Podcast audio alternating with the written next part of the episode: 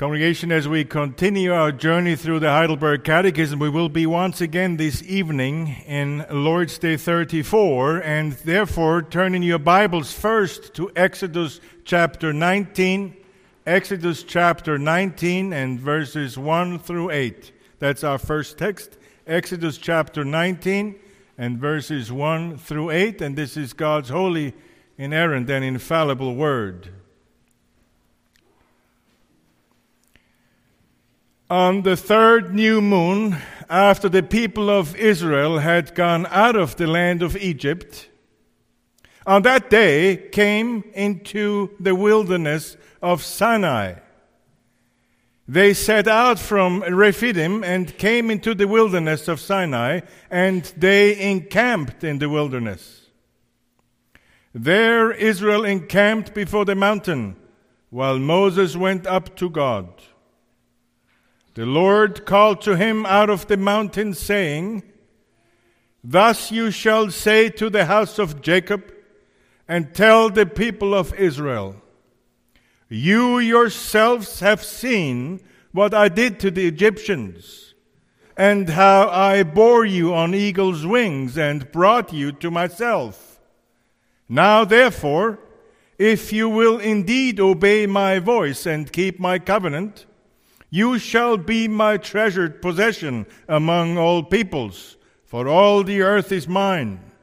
And you shall be to me a kingdom of priests and a holy nation.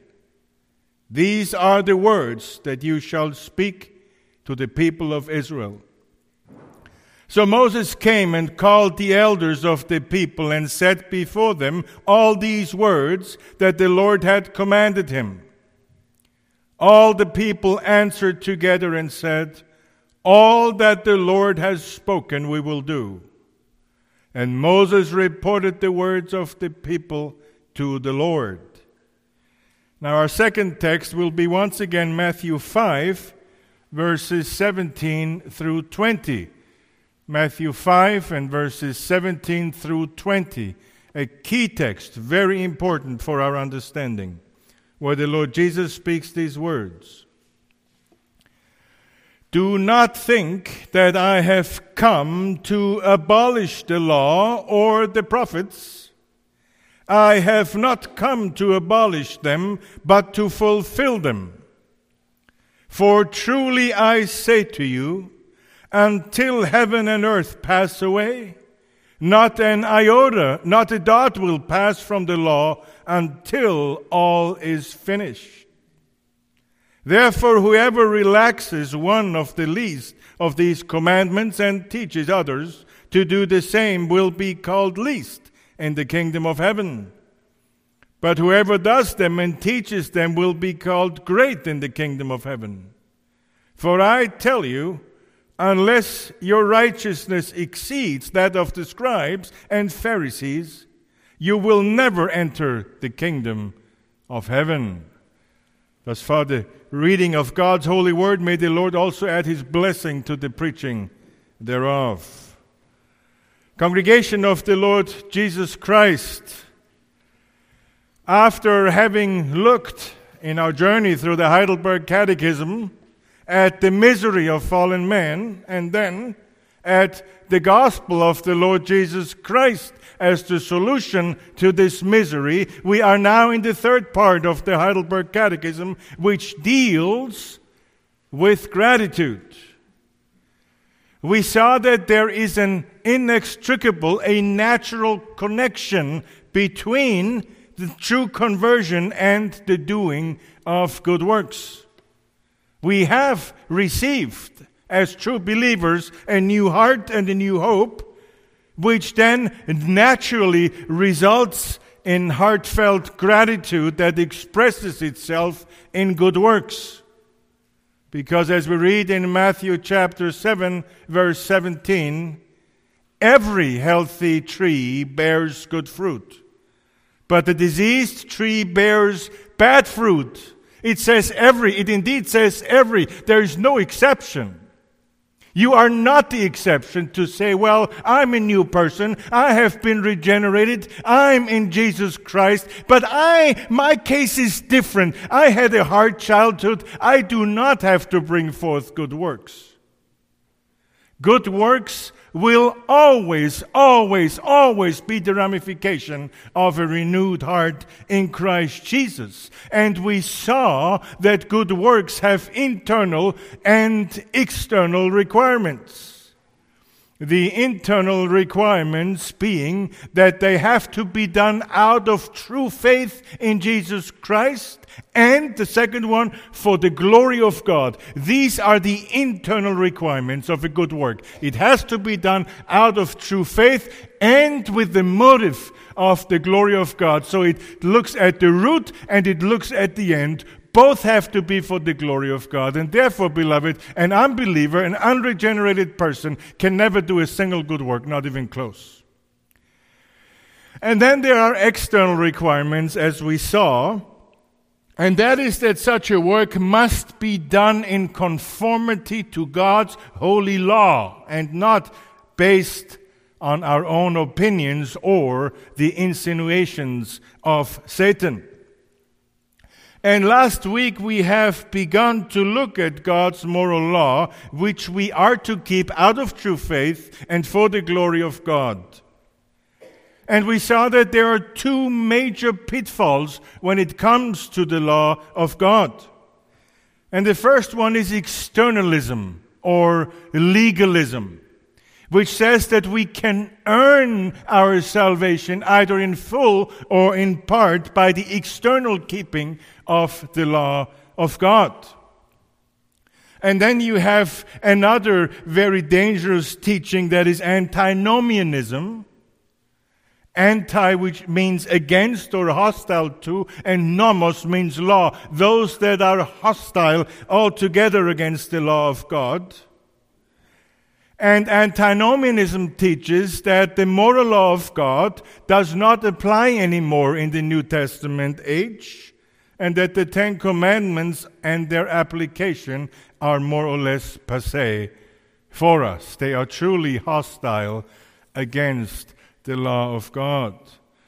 Now, these are perverted views of the law of God, and we saw that the root of both of these heresies, we have to call them that. We have to begin to use this word again. Heresies. The root of these two heresies is the same. As they both separate the law of God from the goodness of God. That is the root of the problem. That is the root of the hostility that we see in our day, even in our circles, against the law of God, that they do not understand that the law is good. God's law reflects God's character. And since God's character doesn't change, His law doesn't change either. And since His character is only good, his law is only good. It cannot be good in the Old Testament and suddenly be bad in the New Testament because God does not change and therefore his standard for right and wrong will never ever change. Neither legalists nor antinomians see the goodness and the beauty of God's law as coming from a good God. And thereby they pervert and distort both God's law and his character. If somebody wants to argue with you and wants to argue against God's moral law as applicable uh, still in the New Testament age, you can ask them, and that was did the trick for me. I was at a conference years and years ago, and I spoke with the preacher who uh, had a high regard for the law, and I, I didn't like that because I thought I'm also gracious. What does the law have to do with grace? And I asked him why he would have such a high regard for the Old Testament law. He asked me one simple question that did it for me ever since. He asked me, Did God have a bad day in the Old Testament when He gave the law? That did it for me. I knew that God was immutable. I knew that the law of God could not be good in the Old Testament and suddenly bad in the New Testament. That is how we are. We are unreliable. We are fickle. We are temperamental. We change one day to the other, but God is nothing like that. Furthermore, we saw that God's moral law does not only consist of the Ten Commandments, but also of the applications of these Ten Commandments. The Ten Commandments are the rock on which biblical ethic stands, always and every other command apart from the Ten Commandments or any precept in Scripture, whatever that might be, can either be traced to one or more of these Ten Commandments. We also saw that there are two major divisions when it comes to God's law, and that is moral and ceremonial. The moral law reflects God's righteousness. Uh, it reflects His holiness, seeking to guide a man's path in accordance with God's moral righteousness. And the moral law can then again be subdivided into two other groups. The first are the more general provisions, the general moral provisions like the Ten Commandments, like thou shalt not steal, thou shalt not commit adultery, which are clear perpetual moral commandments or principles. But then, as you read on in the scriptures, you will see another category of moral laws, and those are the so called case laws, which are examples, case law examples to show applications of these Ten Commandments in real life situations. And we have said that the case law is usually not literally applicable, but only by the general equity thereof. We used, for example, the railing around the roof, and we said we do not have flat roofs anymore on which we spend time with our families, and therefore we do not have to put railings around our roofs. But the principle is that we, if you operate something or build something that could provide a danger for somebody, you have to make sure that this building or this machine or whatever you build is to a certain degree safe. And we use the swimming pool if you have small children. It's not the roof, but nevertheless the principle is the same. You put a fence around it. But if you build a house that has a flat roof, on which you spend a considerable amount of time, then the case law would literally apply. Then building a railing around your roof would apply literally. But since the cultural situation of Israel at the time of the giving of the case laws was in so many respects different, we go usually and in most cases by the general equity. And then we have after the moral law, we said we have the ceremonial law. The ceremonial law are the ceremonies, the redemptive provisions for those who had violated the moral law of God under the Old Testament administration. So when somebody had violated the moral law, he turned to the ceremonial law for the forgiveness of these violations. And of course, it was not the exercising of the ceremony or of the ceremonial law that provided or was the basis uh, uh, for the forgiveness, but the gospel that was hidden behind these provisions. So if you had no trust in God for the forgiveness of your sin or for your sins, the ceremony would do nothing for you. You would again be an externalist, doing the ceremonies and thinking for doing it you earn salvation. But if you were an Old Testament believer and you would know that all these washings, they point to the purification that will come for real, that the, the offerings point to the once and for all sacrificial lamb that will come someday to truly and once and for all die for the forgiveness of sins, then you were a true believer.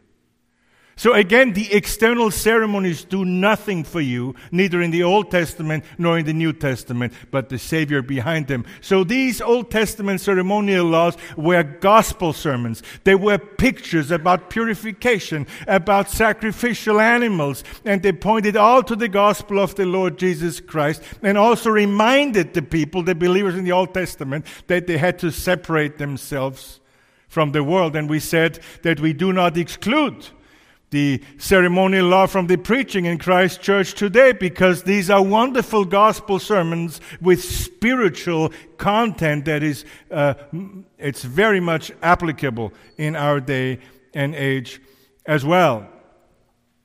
Now, as far as God's moral law is concerned, we looked back to the reformers who extrapolated for us from the scriptures, of course, three major uses of the law, of the uh, moral law. The first one was called the usus politicus, is to restrain unbelievers from being as bad as they possibly could be. So this is the first use of the law. This is the civil use of the law where we have to make sure as much as we can as God that God's ethical order is reflected in our laws. And you would be surprised how much biblical law there is still, at least on paper, in the American legal order. Have you ever asked yourself what kind of a legal order the U.S. legal system is? What it is called? It is called either common law or case law.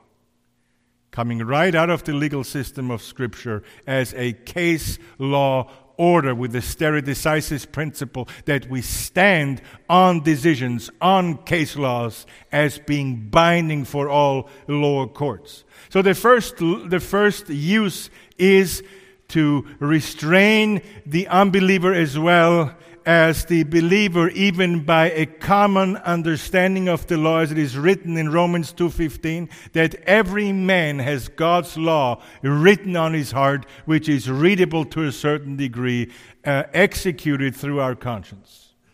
The second function of the law we said is the convicting of sinners of their sin and to drive them to the Lord Jesus Christ, as Galatians chapter 3, verse 24 teaches that the law was our tutor, or some translations say our schoolmaster, or the Greek says our pedagogue to bring us to Christ that we might be justified by faith. So for the unbeliever, it is the law that convinces the unbeliever that he is a sinner. Without the law, without the standard, you don't see that you're a sinner. Without a ruler, you don't see a crooked line. So therefore, when we evangelize, when we confront people, unbelievers with the gospel, we need to begin with the law. Otherwise, they do not understand why they need a savior because they do not understand that they're crooked that they're lost. And then there's the third function of the law, which is to reveal to us God's ethical system in order for us as believers to live by as God's covenant people, not to get saved by the keeping of the law, but because we have been saved by grace alone, through faith alone, in Christ alone. And the only logical response, the only logical covenantal response to a gift that is greater than every gift that any human being could ever think of is gratitude. And the gratitude is to obey the one who has gifted you. And in gifting you, he has bought you with the precious blood of his son, Jesus Christ, which means he owns you. The only logical conclusion is to keep his precepts. All of them. And this third use is the one that the Heidelberg Catechism is mainly speaking about in its third section on gratitude. It's addressing believers. Talked about misery talks about the wonderful gift of salvation, and it's not over. For many in our pulpits, it would be over. Well, we were in misery, we were lost in sins and trespasses, we got the gospel, let's all be happy. Hallelujah. But there's a third long section how this salvation is to play out in the life of every true believer. And we learned that God's moral law, not his ceremonial law, is still binding for both believer and unbeliever. For the unbeliever within the covenant of works, which is still, is still active, everybody's in the covenant with God. The unbeliever is still in the covenant of works, which he can by no means keep. And the believer to the covenant of grace out of gratitude because Christ stepped in in the covenant of works for us. Now we owe the keeping of the law out of gratitude. Offerings of thanksgiving, that sanctification. And this is what the Lord Jesus Christ means in Matthew chapter 5, verse 17. Do not think that I've come to abolish the law or the prophets. I have not come to abolish them, but to fulfill them. For truly I say to you, until heaven and earth pass away, not an iota, not a dot will pass from the law until all is accomplished. I do not understand why anybody can know only this text you don't have to be a great theologian. Just read this text and how he can have any doubts that God's moral law wouldn't apply anymore. We have a saying in the German language that so often the wish is the father of the doctrine. And this has been the problem par excellence in the long war against God's law. The wish is the father of the doctrine. Because everyone who wants to debate with me about the law, and I ask him, What is your problem with the law? the core of the matter always is it's too harsh, it's too narrow. So you're basically using your emotional response, your fallen response to God's precepts as a standard by which you outweigh the Word of God. And if you do that as a preacher, you are really in trouble because you're teaching heresy. One of the worst kinds. You're deceiving the people of God, and that must not be. Beloved, we have to understand this that the law is not the opposite of grace. The opposite of grace, the opposite of law, is lawlessness and not grace. Law and grace are not opposites. It is God's law. How can you put it in contrast to God's grace? He is the same author. I tell you this every Lord's Day morning. I read the law and then we read the assurance of pardon. And I tell you every time it's the same author. How dare we put those two against each other? As if they were competitors. The law is not the enemy of the gospel. It is the expression of gratitude for the gospel. Psalm 119, by far the longest chapter in all of scripture, is a chapter on the goodness and the blessings of God's law. Now, before jumping into the first commandment, let us use the remainder of our time this evening to look at the giving of the law in its historical context. I need a little bit of lead time before I start with the first. I cannot just jump into the first commandment without us having the background that 500 years ago everybody had. As you know, Moses was called by God to lead Israel out of Egyptian slavery. And other than what we heard or have seen with Jonah this morning, Moses was obedient to God's call and he went to Pharaoh, but Pharaoh wouldn't let the Hebrews leave. And God brought ten plagues upon uh, the Egyptians. God first turned the waters of Egypt into blood. Then a plague of frogs, then lice, then flies, then dead livestock, boils, hail, locusts, darkness, and finally God kills the firstborn everywhere in Egypt among the Egyptians. And this final plague causes Pharaoh to let the Hebrews leave. Not only were they allowed to leave, but the Egyptians gave them all kinds of valuables. And it says that the Lord had given the people favor in the sight of the Egyptians, so that they granted them what they requested. And then it says, Thus they plundered the Egyptians. Now you might ask yourself, or you might have asked yourself in the past, why in the world did it take ten plagues for God to get the Israelites out of Egypt? Why in the world did it take so long? If God is indeed omnipotent, if He's almighty, why does He have to try, as it seems, ten times until it works? Well, the answer we find in Exodus chapter 9, verse 16, where God speaks to Pharaoh. He says to him, But indeed for this purpose have I raised you up, that I may show my power in you, and that my name may be declared in all the earth. For this Pharaoh was made, for this Pharaoh was raised as Pharaoh by God in order to execute an example before all the world to see and generations to come to praise the living and true God. In Romans chapter 9, Paul quotes this very passage to make the point that God is sovereign and that he rules all things, including Pharaohs being put on thrones including the hearts of men, as he says. He has mercy on whom he wills, and whom he wills, he hardens. God had a purpose in using these ten plagues, and not only one. He wanted to show his sovereign power. Now we can apply this to our own lives. Sometimes God doesn't seem to answer our prayers in a considerable time. I can recall a time in my life as it seemed to me that every time I prayed and the more I prayed, the worse it got. What do you do with things like that? What do you do in situations when the darkness just won't lift?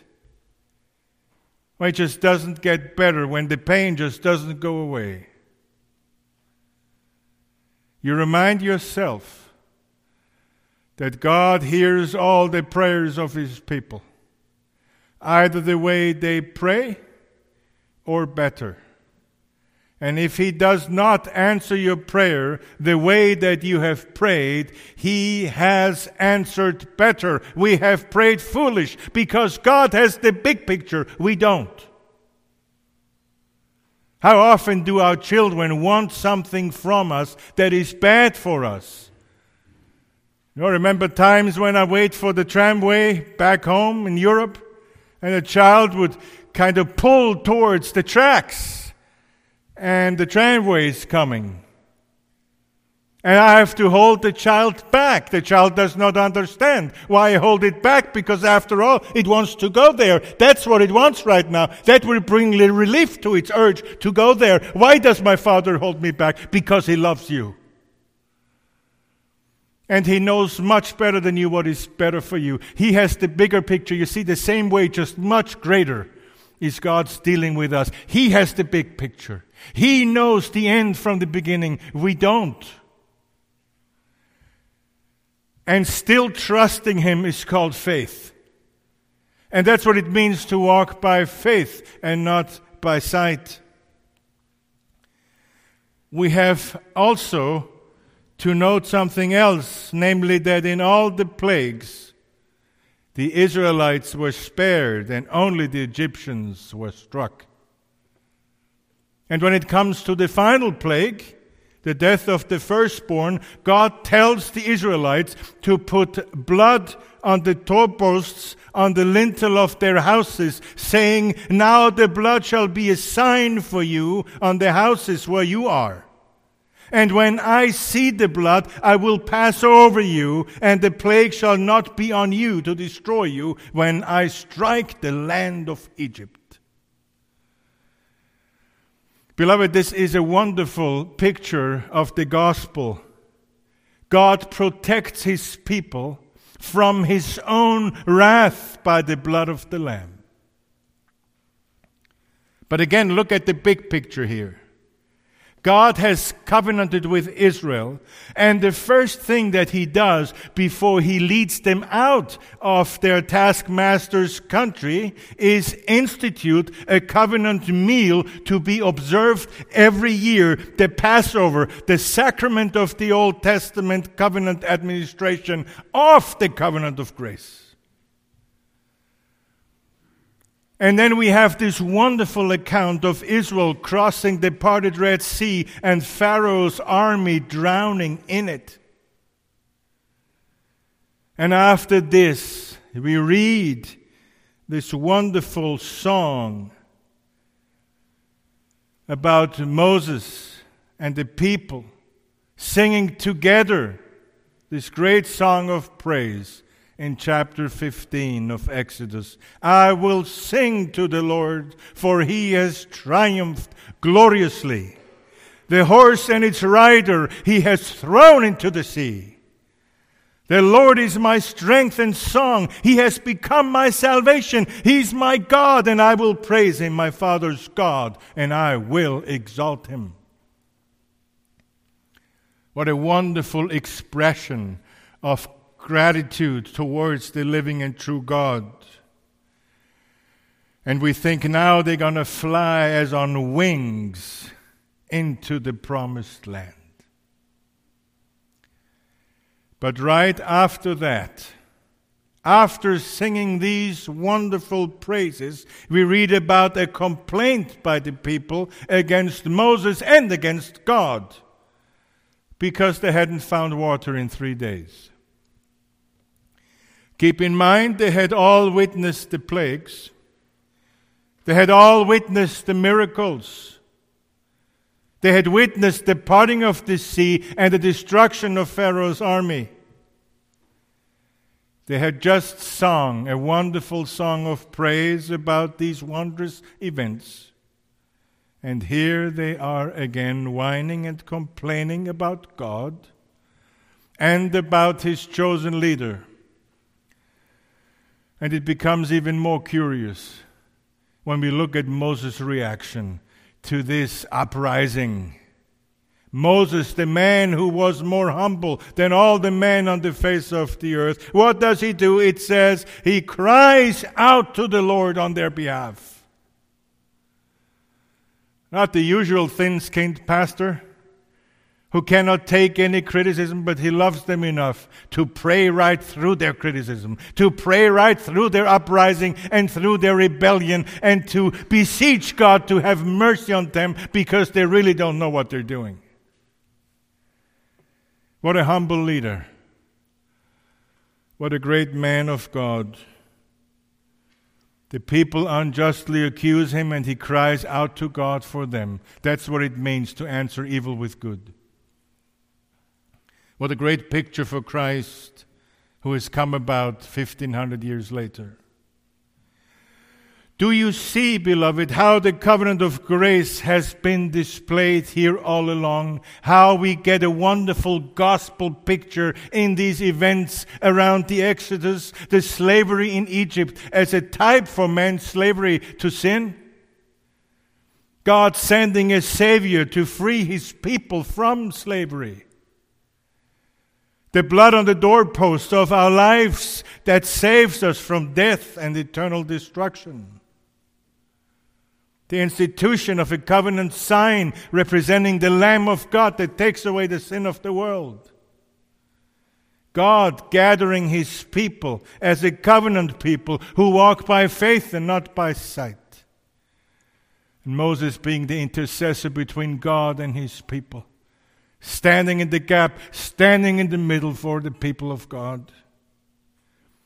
What a great picture of the gospel of grace in Jesus Christ. And then the Israelites walk in the wilderness of sin, as it is called. And what do we read? Then the whole congregation of the children of Israel complained again against Moses and Aaron in the wilderness. And the children of Israel said to them, Oh, that we had died by the hand of the Lord in the land of Egypt, when we sat by the pots of meat, and when we ate bread to the full. For you have brought us out into this wilderness to kill this whole assembly with hunger. Here we go again. And what does God do in His infinite mercy? He gives them the manna from heaven. He feeds them regardless of their rebellious hearts. And it is interesting in passing, since we're talking ultimately about the law of God, that on the sixth day, as you might know, they had to gather a double portion of manna to have enough for the Sabbath day. But the law was given later. So, what do we see from this? That God's commandments were already binding for the people of God. Because the Sabbath ordinance is a creation ordinance. It already existed in the garden even before the fall, and therefore, ever to say that the Sabbath is going to be abolished, that the keeping of one out of seven for God, for worship, for the things of God, for fellowship of believers is unbiblical, sinful, and wrong. And then, after some more complaining against Moses and a victorious battle against the Amalekites, they finally arrive at Mount Sinai and God speaks to Moses, and that's our chapter 19 of Exodus, right? Uh, verse 3b. Thus you shall say to the house of Jacob and tell the people of Israel, you yourself have seen what I did to the Egyptians and how I bore you on eagle's wings and brought you to myself. Now, therefore, if you will indeed obey my voice and keep my covenant, you shall be my treasured possession among all peoples. For all the earth is mine, and you shall be to me a kingdom of priests and a holy nation. What is this that is happening here? It is covenant renewal. God reminds them of the covenant that He has with them, and the big part of this covenant is that they walk in God's precepts. God reminds Israel of their covenant that they are having, and He puts it before them and asks them, Do you reaffirm this relationship? And Israel reaffirms it. And we read in verse 8 All the people answered together and said, All that the Lord has spoken, we will do. And Moses reported the words of the people to the Lord. And then God gives Moses the law. And we must not miss the point here. What are we seeing here is covenantal to the core. Remember, I've mentioned this a few times in the last weeks and months. What are the two major benefits of the covenant of grace? And we said that first, a restored relationship and fellowship with God. And the second one is a dictated order of life. These are the two major benefits. Do you hear me calling God's law a benefit? Why can I call God's law a benefit? Because God is good and therefore His law is good. And whatever raises itself in your heart against calling the law of God good is something that you must repent of. You, you, you cannot have this relationship with God. You cannot have this restored relationship and this living relationship with God while you spit at His commandments, which are a reflection and expression of His holy and infinitely perfect and righteous and just character.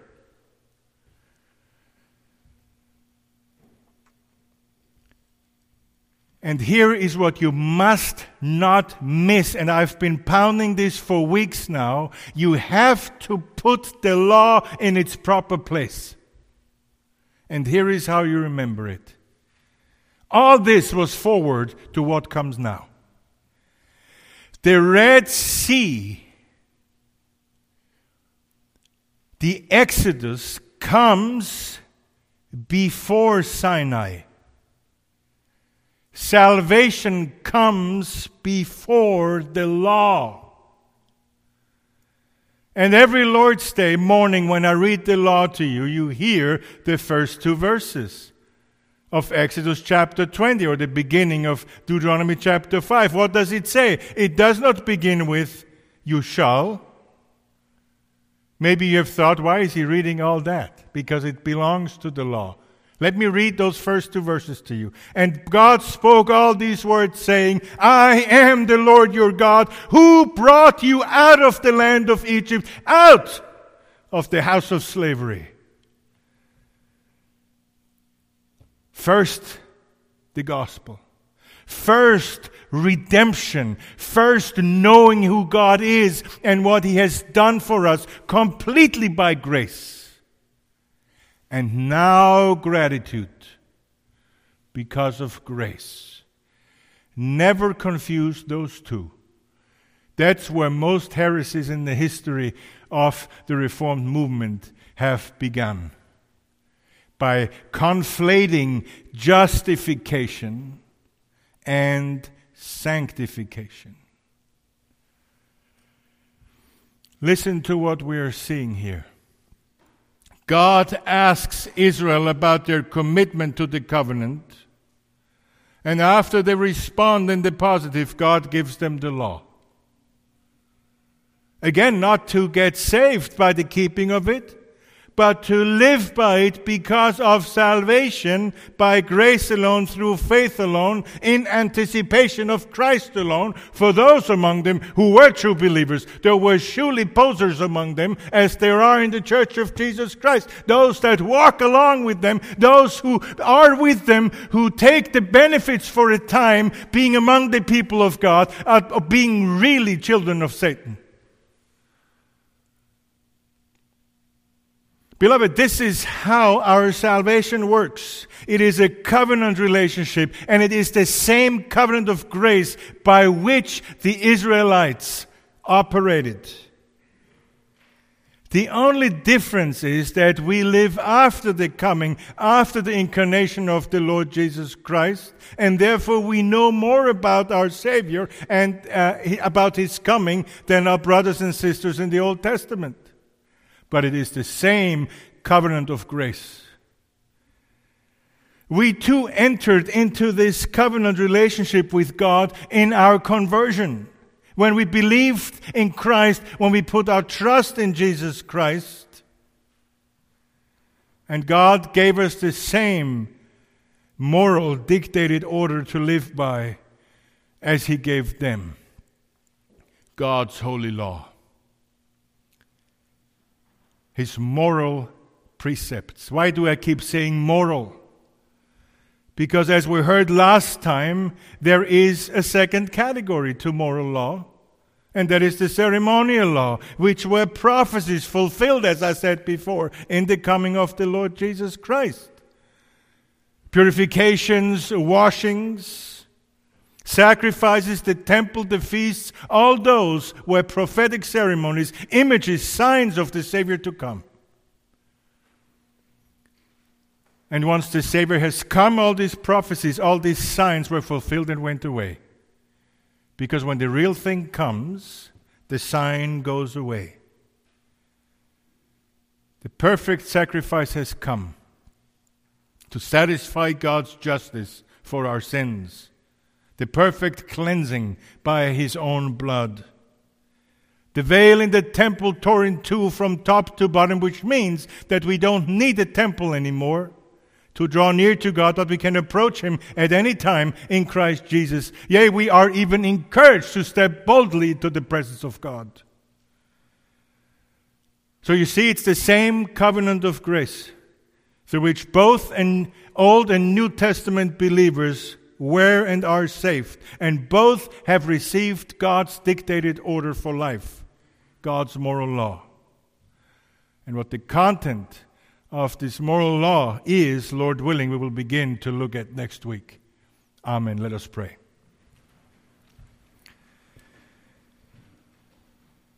Our gracious God, our Heavenly Father, we come to you proclaiming and professing that we had so little idea about the holiness of your law and what a role it plays in the Christian life. Oh, we thank you, O Lord Jesus Christ, that you have kept the law for us. That in your keeping of the law and in, if you are in your atonement, we are saved completely by grace alone. And now, O Holy Spirit, revive us that we do not see the law as a burden, but as an opportunity. Not only because it is good, but also because we want to show our gratitude for our salvation. But let us also not forget that the law is good, that you are the one who made us, and you must know best how we can live in the best way. O Lord, have mercy upon us as a congregation. Be patient with us as we're slow in understanding. Help us and keep us and revive our congregation for the glory of your name and for the blessing of your church. For we ask it in the name that is above all names, the Lord Jesus Christ. In his name and for his sake